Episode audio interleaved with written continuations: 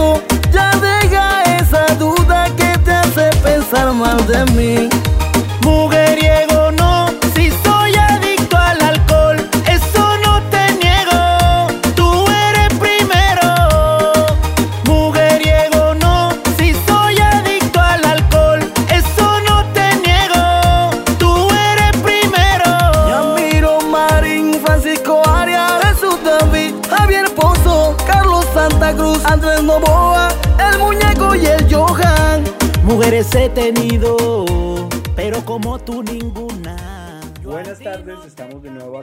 La Mesa de Truchos, nuestro capítulo 4.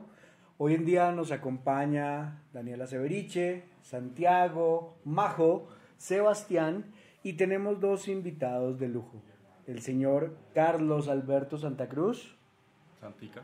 Hola, buenas. Muchas gracias por invitarme a participar en este gran proyecto que ya sé que vamos en su cuarta versión. Debo, debo decir algo importante, profesor Santa Cruz, los gestos no salen en la grabación de audio. No, pero me toca hacerlos porque no, si no, no. sale la No, es que hubo un silencio toca. incómodo. El gesto, o sea, la kinética y la- el lenguaje corporal es muy importante cuando se está hablando. Sí, sí, Así sea, totalmente. No, no, esté un silencio incómodo, entonces eh, eso señalando con la jetica no sale ahí. Eh, ahí no está saliendo. Y tenemos un segundo invitado que es el experto que traemos el día de hoy para compartir con ustedes, que es el profesor Javier Enrique Pozo. Javier, bienvenido. Hola, ¿por qué si yo soy el experto presentan primero a Santa Cruz? Es buena pregunta. Yo también me estaba haciendo la misma Es porque, pregunta. es porque soy costeño. Eso, por eso y además por edad, dignidad y gobierno. Porque tú eres el papá de lo vernáculo.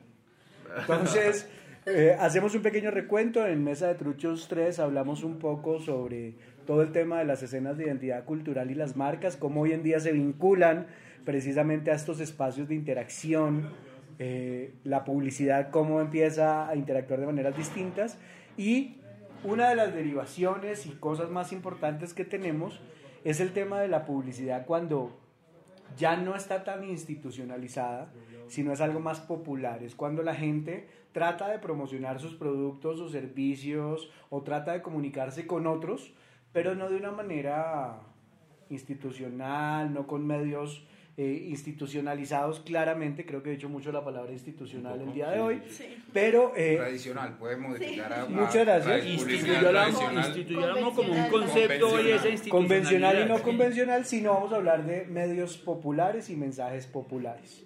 Entonces, yo creo que Javier Enrique, el papá de la publicidad vernácula, nos debería hablar un poco sobre el tema para que empecemos a- a- con una conversación respecto a estos fenómenos culturales y sociales que se dan tanto en Bogotá como en Cartagena o en cualquier lugar, ¿no, Javi? Sí, yo puedo ser como un cachaco champetudo, como un costeño cachaco, una cosa, pero el papá de la publicidad vernácula, no, hay un señor que se llama Rubén Egea que ya había investigado antes y había hablado sobre gráfica vernácula, y había otro señor, está Ricardo Chica que también ha investigado y ha hablado bastante sobre comunicación eh, popular, pero eh, hablemos eh, específicamente de qué se trata, porque la introducción del profesor Novoa fue eh, muy institucional.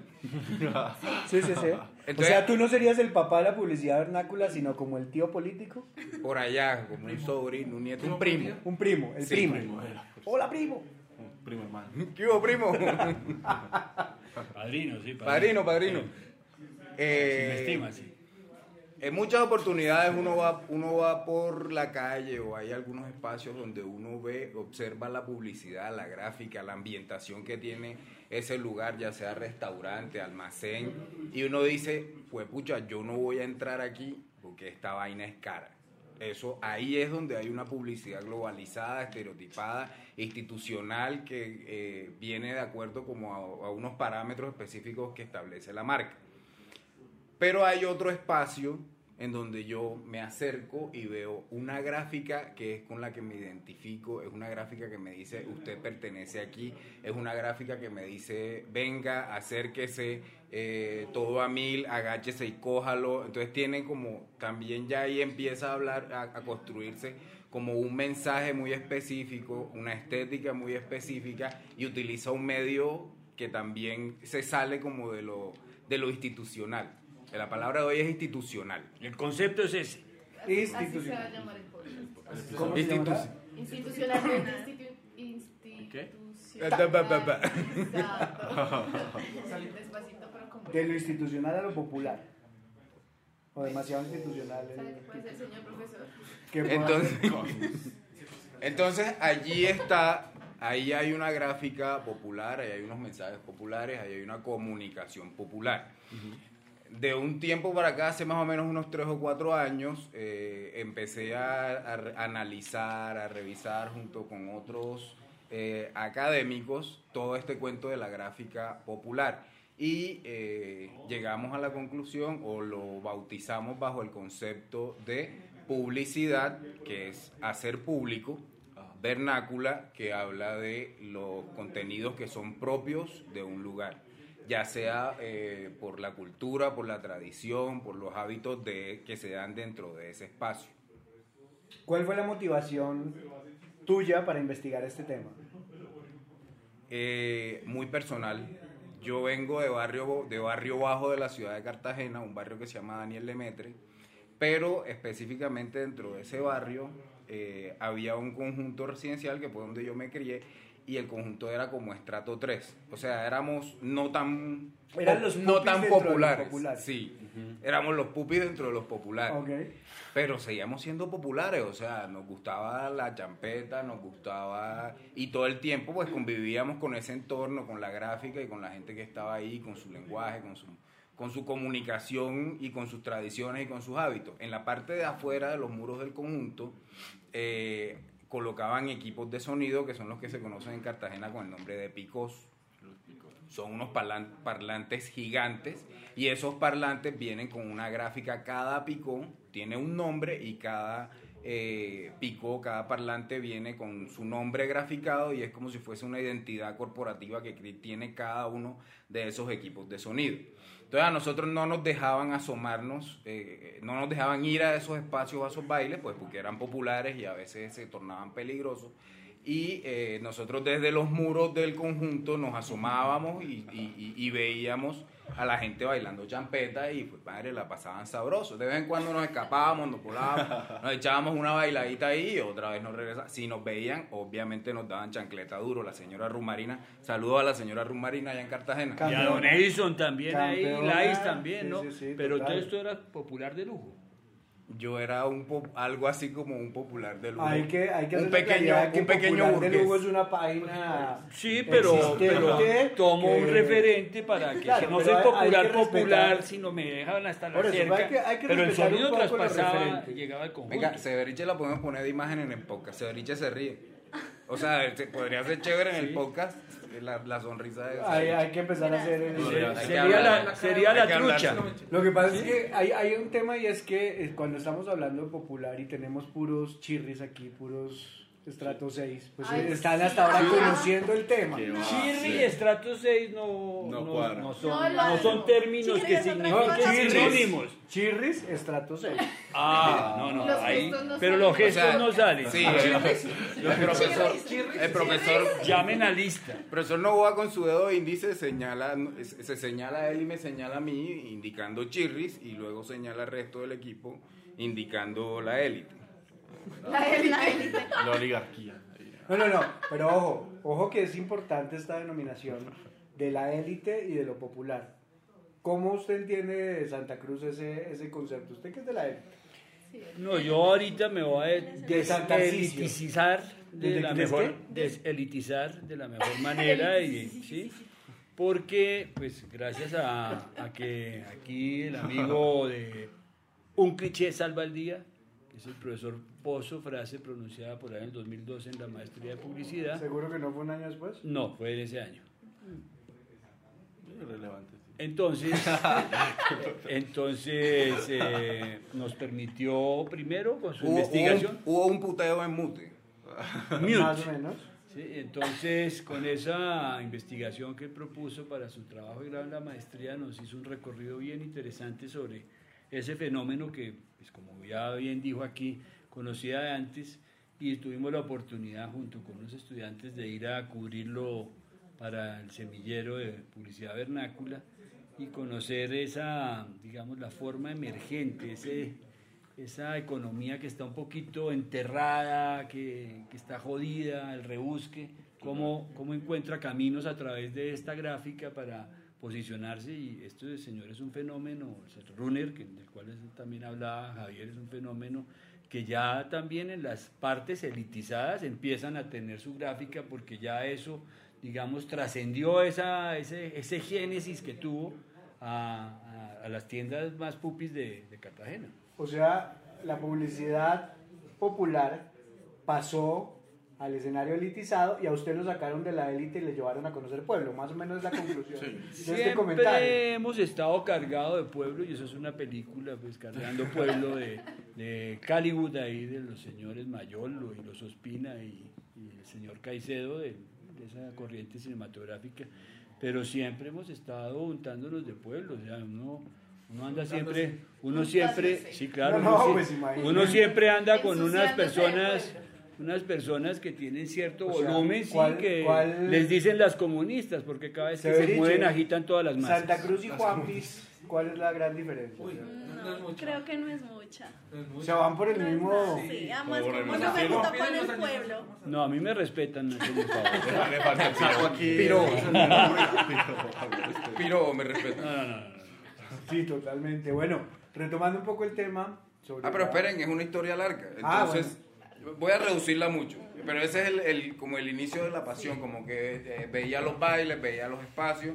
Eh, yo, mi colegio quedaba muy retirado, entonces para la ruta que yo tomaba eh, iba por los barrios populares y los barrios populares tenían una gráfica que fue, era la que mencionaba ahora Carlos Santa Cruz y eh, con esa gráfica se promocionaban estos bailes que les comentaba antes que eran picoteros. Y este señor eh, que los realizaba, eh, el runner, que se llama José Corredor Rodelo, y es el runner porque le preguntó a un profesor de inglés alguna vez que tuvo que cómo se decía corredor en inglés su apellido, y el tipo le dijo... Fácil. Pues... Runner.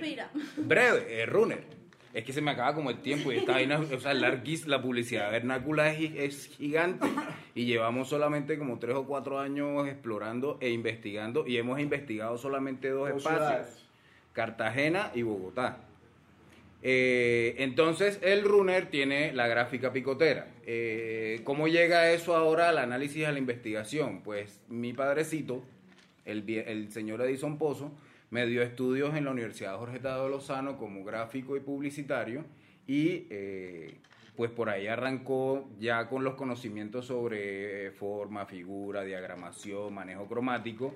Empieza como esta búsqueda de, ven acá, yo de qué, sobre qué sé, qué conocimientos tengo y dije, pues yo de lo que sé de champeta y de espacios populares, analicemos el fenómeno detrás de la gráfica y detrás de, eh, más allá de eso, cuáles son los círculos comerciales o publicitarios que hay detrás de esa gráfica y de esos contenidos populares. Entonces por ahí arranca la pasión por la publicidad vernácula y su investigación. Tú la tienes clara, papi.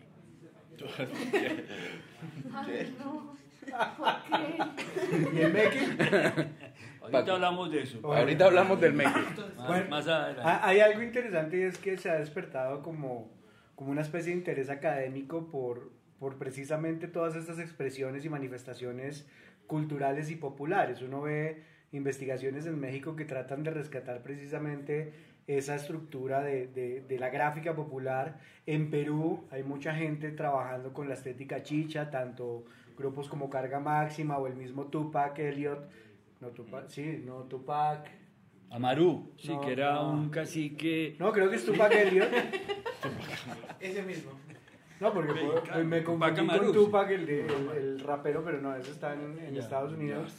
Hay un interés muy fuerte sobre Ese esto. está en el cielo. Sí, sí. Sobre los colores, sobre la gráfica, sobre la tipografía. Tú has estudiado el tema Cartagena y el tema Bogotá. ¿Hay diferencias entre una y otra? hay diferencias. Es simpático que toda la gráfica popular tiene un contenido muy similar en cuanto a trazo, forma, pero ahí cada espacio tiene un ductus específico y unas características específicas. Ductus, que es esa vaina. oye. ¿Dice CD?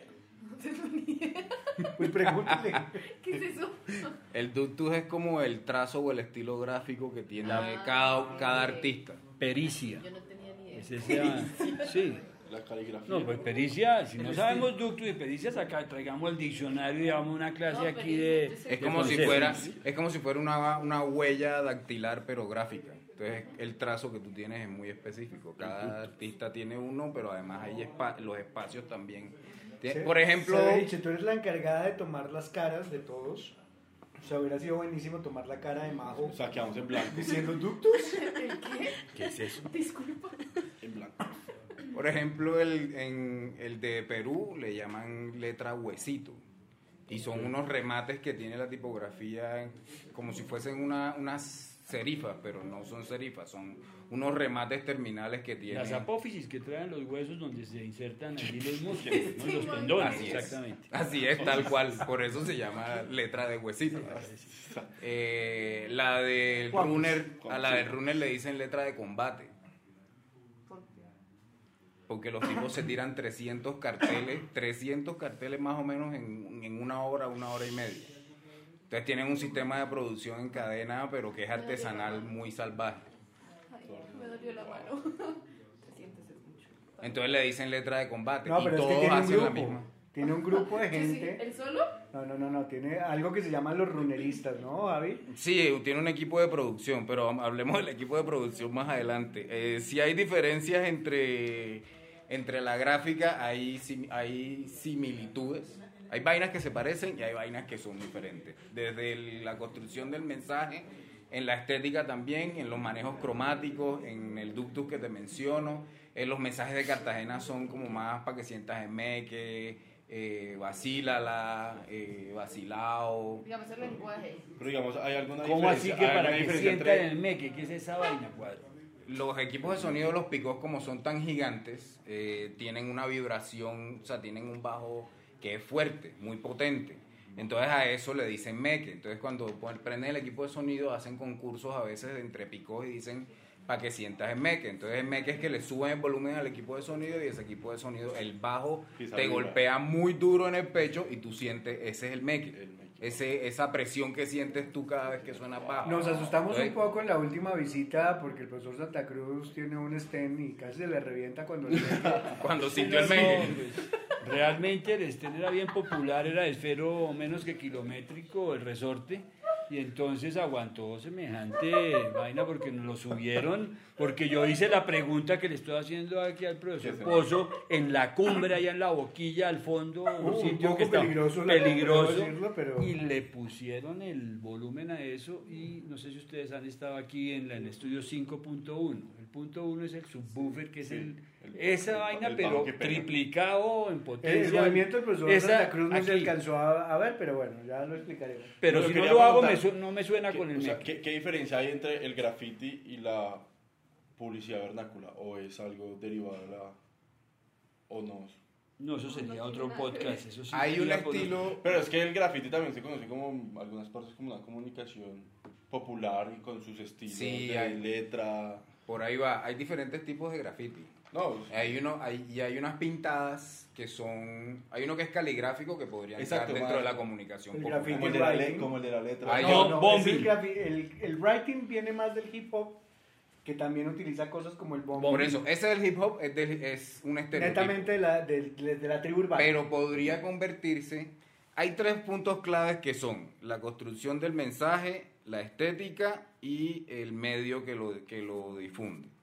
Entonces, desde la estética, ese que es eh, hip, graffiti hip hop no funcionaría como publicidad vernácula. Entonces, tachado ahí, eh, no funciona. Desde el medio es posible porque no sabemos dónde está ubicado. Entonces, dependiendo de la ubicación, porque podría apropiarse de un entorno o de un espacio muy propio de, Una de- zona. de- De la zona, del lugar. Y que sea muy visitado. para identificar su- Exacto. Ahí podría ser. Y lo otro es la construcción del mensaje, porque si bien va dentro de la estética neoyorquina de graffiti, el mensaje podría decir eh, ala mi chino. Ok. O usted sabe, eh, su mamá sabe coser, pero con la estética sí. ¿Qué sigue después de esa frase? Porque el Que profesor le cosa nunca la esta. Que le- Que le cosa esta, papi. Sí. Que lo tiene claro. Ve, Po- Pozo, yo- O podría decir siempre papi, nunca papi. Entonces ahí ya se modifica a través del mensaje. Se modifica y podría in- in- estar incluido. Por ejemplo, Pepe Pegotero, que es de Bogotá, es eh, un cartelista, un, yo no sé si es un cartelista o un pegador de carteles, o se, o se O las incluye ahí. o las dos. Yo creo que, los dos, Es que las no, dos el- categorías están ahí. En ese se fusionan. El runner es un cartelista porque diseña los carteles, pero no los pega. Ese circuito es diferente. Acá hay un señor que es Pepe Pegotero y él pega los carteles. Entonces, el medio ahí en ese caso, porque está utilizando espacios comunes y populares, Sí. ahí el medio lo convierte en efectivamente en publicidad vernácula. Pero eh, la estética que tiene ya es una podría ser una estética tradicional de cartel. Entonces ahí eso sería publicidad tradicional. Y el mensaje que tiene a veces a veces pegan muchos carteles que son solamente eh, que son de fiestas electrónicas, entonces la gráfica también viene estereotipada y el mensaje también es estere- es estereotipado o global. Entonces, dentro tiene que dos que no, tiene una que sí, pero como es visualmente, entonces depende. ahí entra. Dentro de lo que has investigado, ¿debe cumplir las tres características para hacer publicidad vernácula? ¿O es un tema más de, son categorías de Análisis. y al final uno determina, así cumpla o no con las tres, eh, si es publicidad vernácula o no? Yo pienso que sobre todo es la fuerza que tenga el, el artista, la difusión que tenga. Porque Pepe Pegotero, como te digo, tiene dos, tiene dos características que no, y en algunas ocasiones sí entran esas dos porque él también diseña los carteles. Arme lo que yo se lo pego. El tipo tiene, él cuando construyó su pauta, eh, la pauta de él decía, si usted no lo sabe armar, nosotros se lo armamos. O pegar, pegamos. no, pegar. Si usted no lo sabe pegar, Yo se lo pego. nosotros se lo pegamos. Ha- Hablemos un poco de las, de las categorías en particular. La primera es la naturaleza del mensaje, ¿no? El mensaje de dónde proviene. Yo supongo que tiene que hablar del lenguaje, tiene que hablar de, de la zona de procedencia, y tiene que hablar de frases y tiene que hablar de, de cosas muy Los populares colores. y culturales, ¿no? Muy. ¿Cómo, cómo es eso? ¿Cómo, ya sabemos que, por ejemplo, en Cartagena tenemos frases muy específicas, pero supongo que para la gente que viene foránea de otros lugares no lo va a entender tan fácil, pero se convierte en algo pintoresco.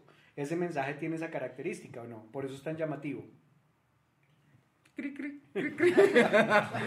Sí, eh, ¿Cuál es la pregunta? Eh, Siguiente pregunta, señor periodista. eh, sí fue amplio. Profesor, eso lo hace el innombrable, ¿no? En Cartagena, por no en Cartagena, por ejemplo, hay una chica que vino de Australia que se llama, siempre se me olvida, no, Christy Ellis. Christy Ellis eh, llegó a Australia y empezó a, yo no sé por qué cayó en manos de unos amigos que tenían una agencia allá y estos locos eran efectivamente champetudos y empezó a moverse en esos círculos y en esos circuitos. Y de pronto tú veías a Christy hablando de, de groserías costeñas y hablando de que para que sientas en meque y estas cosas. Y empezó a generar algo que se llama turismo cultural, pero con relación a eso, a la champeta, a la cultura cartagenera, y empezaba a mostrarle, a lo- y empezó a construir también como souvenirs alrededor de eso, de los contenidos del runner, de los contenidos de, de- y de los contenidos de la ciudad como tal.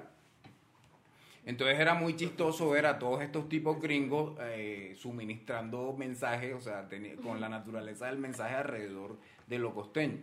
Eso es muy gracioso. Los mensajes de Bogotá, lo que decíamos antes, no son iguales. Los chistes de costeños no son iguales a los chistes de cachaco. Y a los costeños no les No, y las los- palabras no significan lo no, le- mismo. no. No, no, eso, claro, eso eso es es- clave. O sea, el, el esfero, el esfero existe aquí en Bogotá. Yo no sé si en el resto del universo también existe No, no, el no esfero. existe, es un tema muy bogotano. ¿Sí? Sí, sí, porque otros Entonces, ¿cómo se dice Cartagena? Lapicero. ¿La profesora? El lapicero, eh, en Argentina la, le dicen la virome. la, camise- la Sí. camiseta, Eh, eh, el esto es- suéter, la Esto es una chaqueta. discusión constante aquí en nuestra oficina. El profesor Pozo llama suéter a la camiseta. Entonces, hey, me compré mucho suéter porque yo uso mucho suéter en Cartagena. Y el profesor Santa Cruz y yo, suéter en Cartagena tan marica. Suéter es que le digo más bien, sí, pero- sí, para bajarme al lenguaje popular del que estamos hablando. Entonces, Caray, a la caray, sí. Pero digamos, Eh, ustedes entendíamos que nosotros como rolos o cachacos, como digan, nos apropiamos de, de esa cultura. Mire, cachacos todos los que vienen de Turbaco para acá. Allá, lo- allá Se apropian de cuál el cultura, chicharrón, sabemos la eso. cultura, yo qué sé, la... ¿Champeta? Sí, de la... de este movimiento. Pero ¿cómo así? Aquí. ¿Cómo así? ¿Qué? Que si nosotros aprovechamos de eso. O sea, sin, sin tener conocimiento sobre- respecto al tema. Ah, ¿Tú vas a una fiesta y bailas champeta? Sí, y no conozco. ¿Reconoces la estética de la champeta? O sea, ¿sabes Sí. cuáles son los colores Sí, de pero la digamos, champeta? no, no, no, o sea, no sé más a fondo. de Amarillo, rojo, naranja, ¿no? Jamaiquino. Sí, de- yo lo Sí. más como algo jamaiquino, Tiene- pero digamos, no muchas- conozco más. Por ejemplo, repiten mucho chagua, chagua, chagua, chagua y no saben que chagua es el dueño del equipo de sonido Rey de, Ro- Rey de Rocha y es el productor de eh, OMR, Organización Musical Rey de Rocha. Y esa vaina es otro círculo completo. O sea, el tipo es el dueño del balón, es el que Es el manda la el parada. productor de toda esa música. Exacto, y es el dueño eh, inicialmente como quien firma los contratos de los cantantes de champeta. Entonces, él es el que les da como la patadita de la buena suerte. Por eso todas las canciones al inicio dicen Chagua. Chaguala.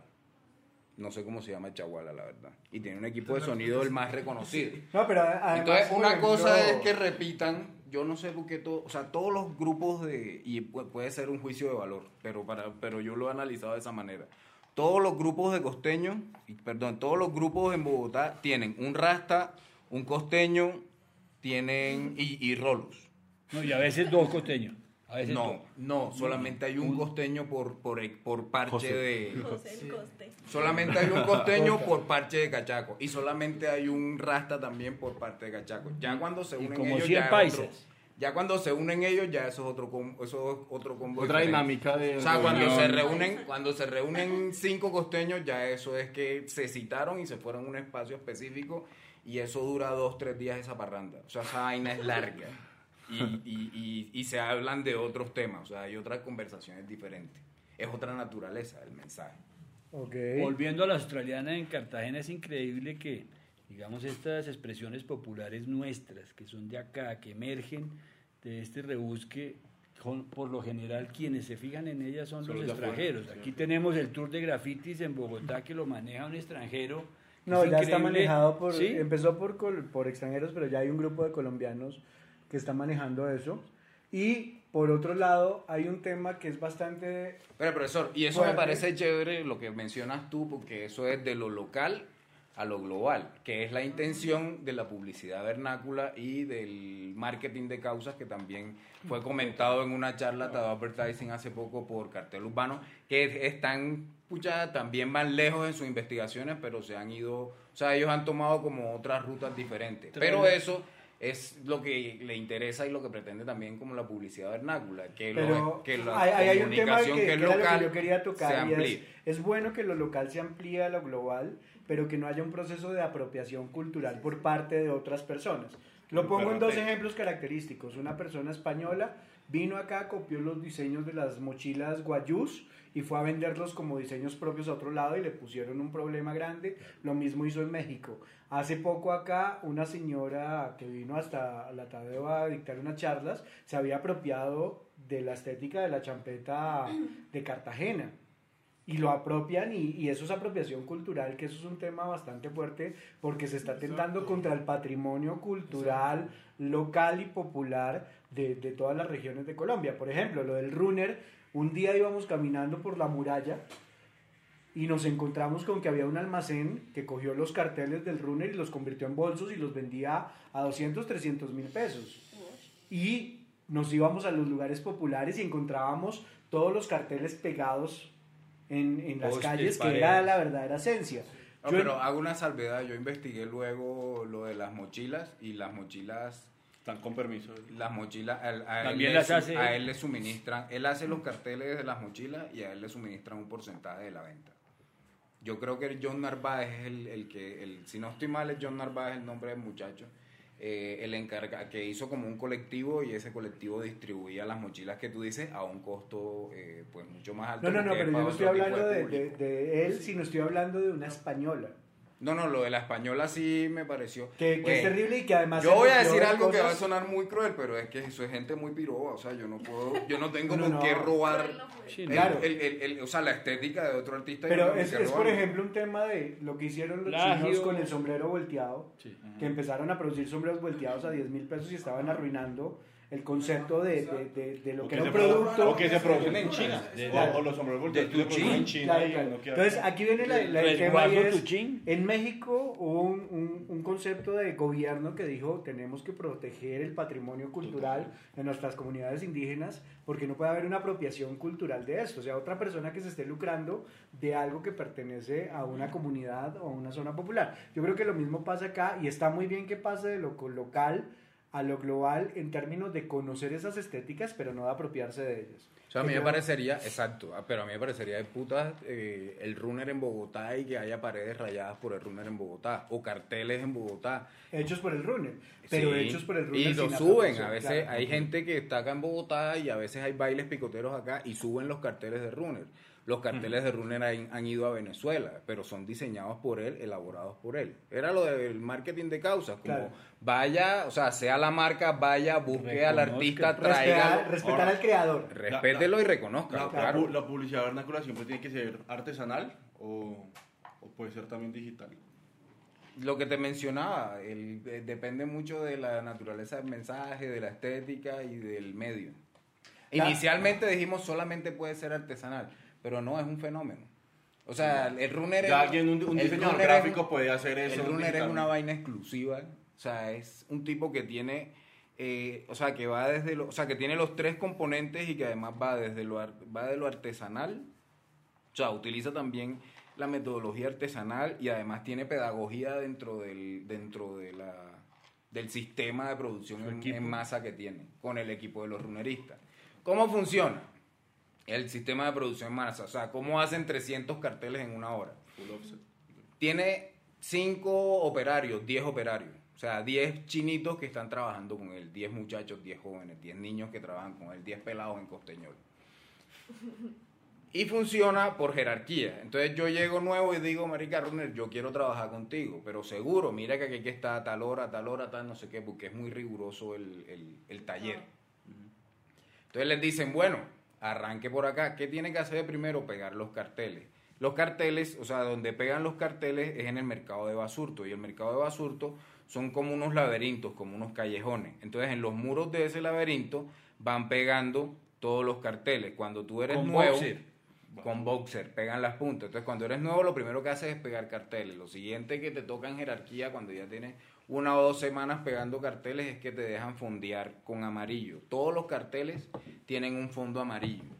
Y uno diría que desde la- el análisis académico y argumental, es que el fondo amarillo, eso me lo dijo alguna vez Rubén Egea, el fondo amarillo evita la oxidación del papel y permite que tenga más durabilidad. Y uno va y le pregunta, No, no, no, está bien, está bien. Está bien. Tranquilo.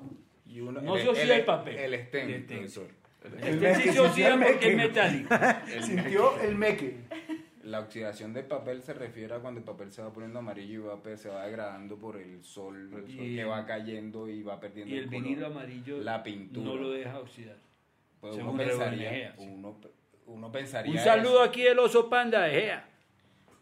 Uno pensaría eso, me dijo Rubén Egea. Y fue y le preguntó a Runner y cuando le preguntó a Runner le dijo, se ve porque se ve más vacilado.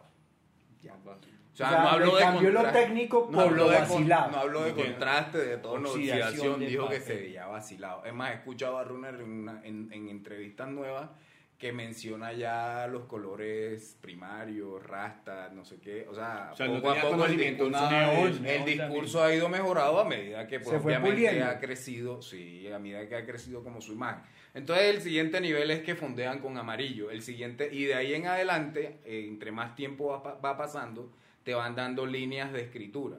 Entonces hay unas líneas de escritura que son más pequeñas y a medida que vas avanzando en experiencia te van dando líneas más grandes. El que quien tiene las líneas más grandes obviamente es el runner cuando entra porque ya a veces el runner no pinta los carteles, sino que los pintan sus operarios runeristas. Y eh, cuando él no es quien hace las líneas más grandes, las hace quien le sigue, que ya tiene como 15 años, está trabajando con el runner, eh, que, se llama, que le dicen Junior. Creo que. Ju- creo que es Junior, si no estoy mal, y es hijo de Runner. Hay un montón de hijos ahí, pero también hay otra gente.